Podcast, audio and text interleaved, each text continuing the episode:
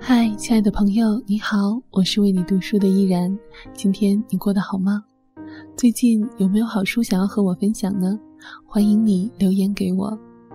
今天我们将阅读由美国作家路易莎·梅·奥尔科特所写的《小妇人》。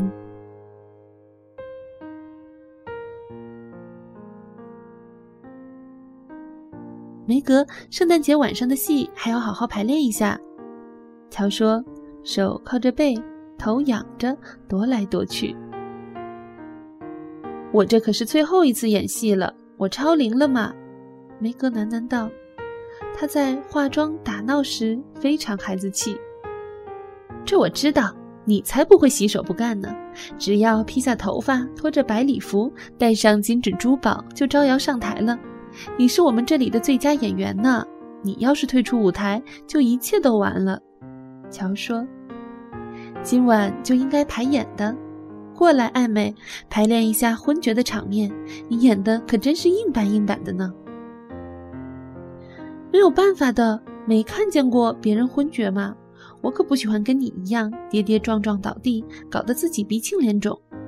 如果倒下容易，我就倒下。做不到的话，我就跌坐在凳子上，动作优雅一点。我才不在乎雨果拿手枪戳着我呢。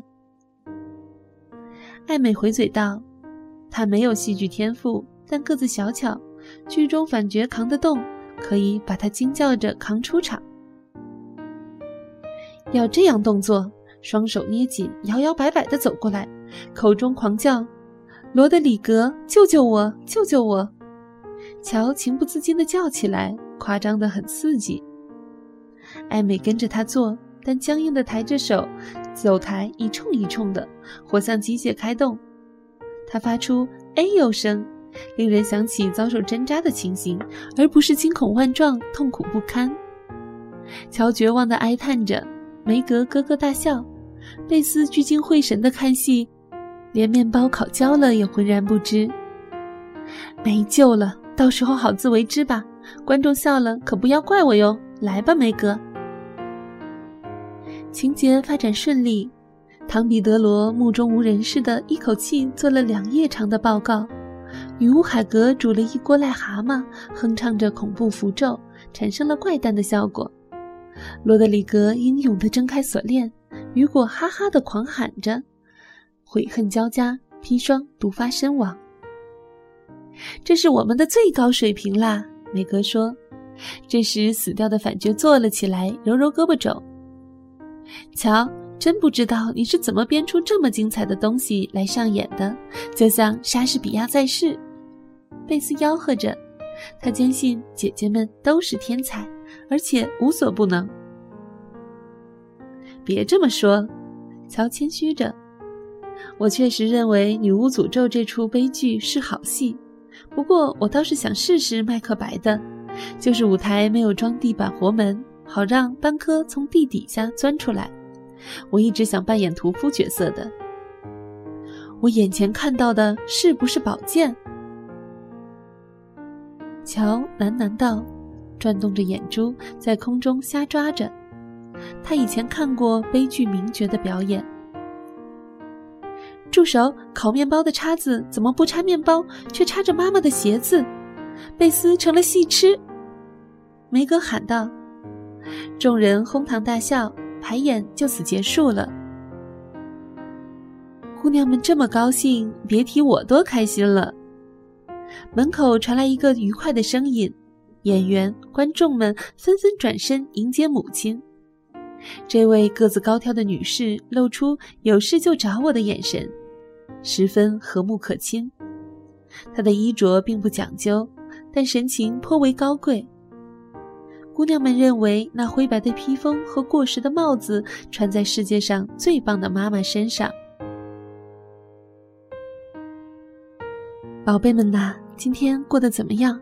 我有很多事情要做，明天要送的礼盒没准备好，所以没回来吃正餐。贝斯，有客人来吗？梅格，感冒怎么样了？瞧，你好像累得要命，来亲我一下，宝贝。马奇太太一边慈祥地问长问短，一边脱下了湿衣服，换上暖和的便鞋，在安乐椅上坐下。然后他让艾美坐在腿上，准备享受他忙碌的一天中最愉快的时光。姑娘们忙这忙那，各尽所能，努力把一切都安排得舒舒服服。梅格摆茶桌，乔搬柴放椅子，却把柴火洒落了，把椅子打翻了，弄得噼啪直响。贝斯在客厅和厨房间跑来跑去，一声不吭地忙碌着。艾美则袖手旁观，在一边发号施令。一家子围坐桌边时，马奇太太脸上显得特别高兴，说道：“晚饭后有好东西招待你们。”姐妹们脸上马上云开日出般露出灿烂的笑容。贝斯拍拍手，也顾不得手上拿着饼干。乔把餐巾往空中一抛，大声嚷嚷：“信，信，爸爸万岁！”是的，一封长长的信。他身体健康，说是能安度寒冬，而且过得比我们想象的要好。他祝我们圣诞快乐，万事如意，特别是祝福你们，姑娘们。马奇太太说着，拍拍口袋，仿佛里面装着珍宝。快点吃，艾美，不要勾起小指，边吃边傻笑。乔嚷嚷着，急于享受招待，却被茶噎了一口，面包都掉在了地毯上。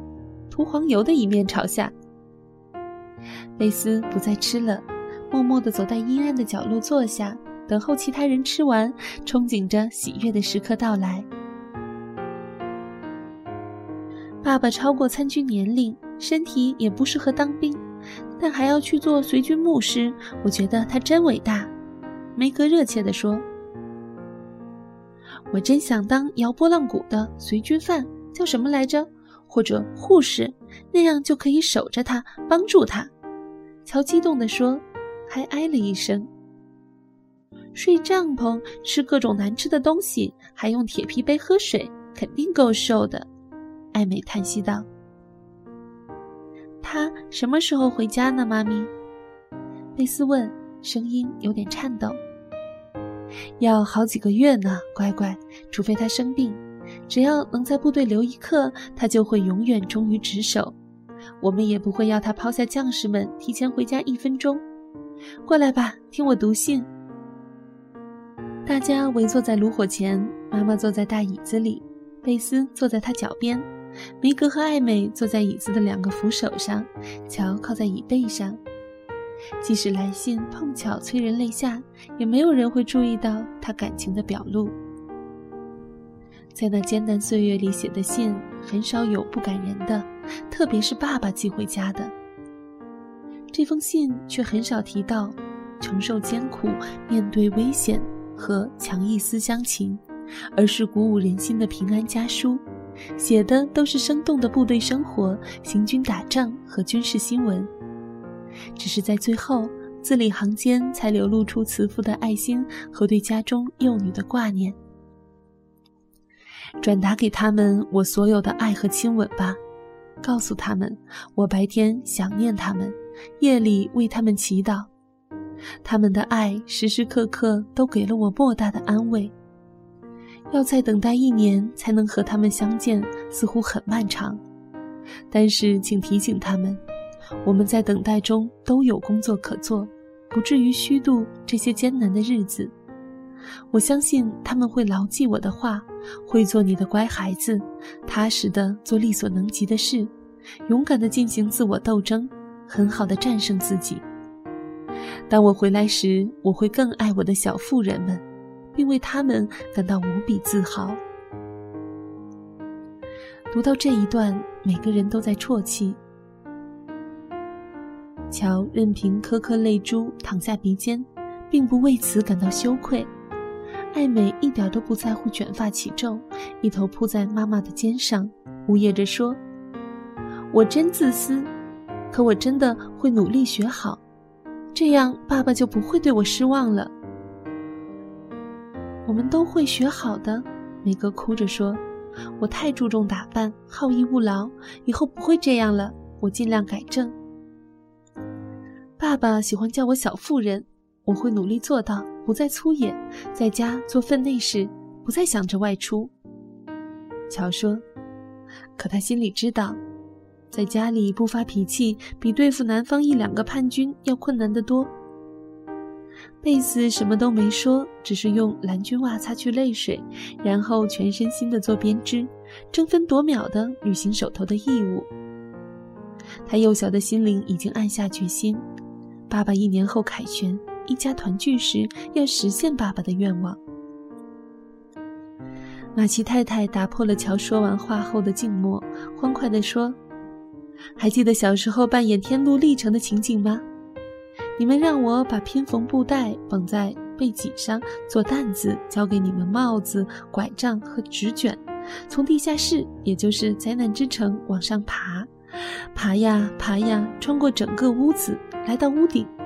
你们把收集的美好东西都放在里面，充当天成。”那样玩，你们别提多高兴了。是啊，那时多么来劲啊！特别是偷偷经过狮子身边，奋战恶魔，穿越小精灵出没的幽谷。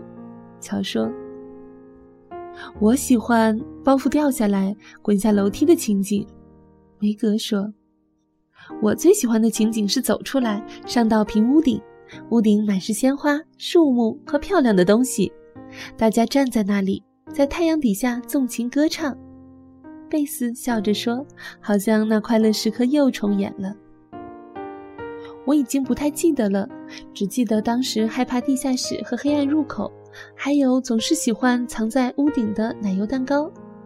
假如不是太老了，这种东西我倒喜欢再来玩一遍。”艾美说：“她才十二岁，却已经开始讨论抛下孩子气的东西。”玩这种东西永远不会太老的，乖乖，因为我们始终以这样那样的方式玩着这种游戏。我们的负担就在眼前，我们的道路就在脚下。渴望美德，渴望幸福，这是引导我们克服困难、改正错误、走向问心无愧的向导。问心无愧才是真正的天成。好了，小朝圣者，你们是不是再来一次呢？这次不是玩耍，而是一本正经的做，看看爸爸回家之前你们能走多远。真的，妈妈，那我们的包袱在哪儿？艾美问道。他喜欢就事论事。刚才你们每个人都讲了自己肩负的担子，只有贝斯没说。我想他还没有负担。母亲说：“不，我有的。”我的是碗碟和胆子，而且还嫉妒有漂亮钢琴的女孩，害怕见生人。贝斯的包袱是这么滑稽，大家都想笑，但谁都没笑，因为那样会深深伤害贝斯的感情。我们说干就干，梅格若有所思地说：“这其实就跟学好一样，戏里的故事可以帮助我们。虽然我们也想学好，但很难。”所以就忘了，就不尽力去做。今晚我们本来在绝望的深渊里，妈妈像书中的帮助一样把我们拉了出来。我们应该像基督徒一样有一卷指导书，那可怎么办呢？乔问，为自己的想象力给烦闷的责任增添了几分浪漫和感到高兴。圣诞节早上。看枕头底下就会发现指导书，马奇太太回答道。他们趁着老汉娜清理饭桌的当口，讨论着新的打算。四个工作篮子拿出来了，姑娘们飞针走线，为马奇姑婆做床单。缝纫工作枯燥得很，但今晚没有人嘟哝抱怨。他们采纳了乔的计划，把长线拆分成四个部分，分别叫做欧洲、亚洲、非洲、美洲。特别是针线跨国越州时，讨论各国概况，这样活计就突飞猛进了。九点钟，他们停下手上的活，按照惯例上床前要唱歌。除了贝斯，没人能在那架破旧的钢琴上弹出什么曲调来。但贝斯心灵手巧，通过轻触泛黄的琴键，他们唱出简单的歌曲，就有了悦耳的伴奏。梅格的嗓音就像长笛，他和母亲领唱。艾美唱歌活像蟋蟀叫，乔随心所欲地拖着长调，总在不该出来的地方蹦出沙哑声或颤声，破坏了幽怨的调子。他们从牙牙学语时就这样做了。这个小合唱已经成了家庭惯例。谁叫母亲是天生的歌手呢？早上一睁眼就能听到她的嗓音，走进走出都在婉转唱歌。晚上临睡前也能听到她的欢唱。对于那熟悉的催眠曲，姑娘们不管长得多大，永远不会听厌的。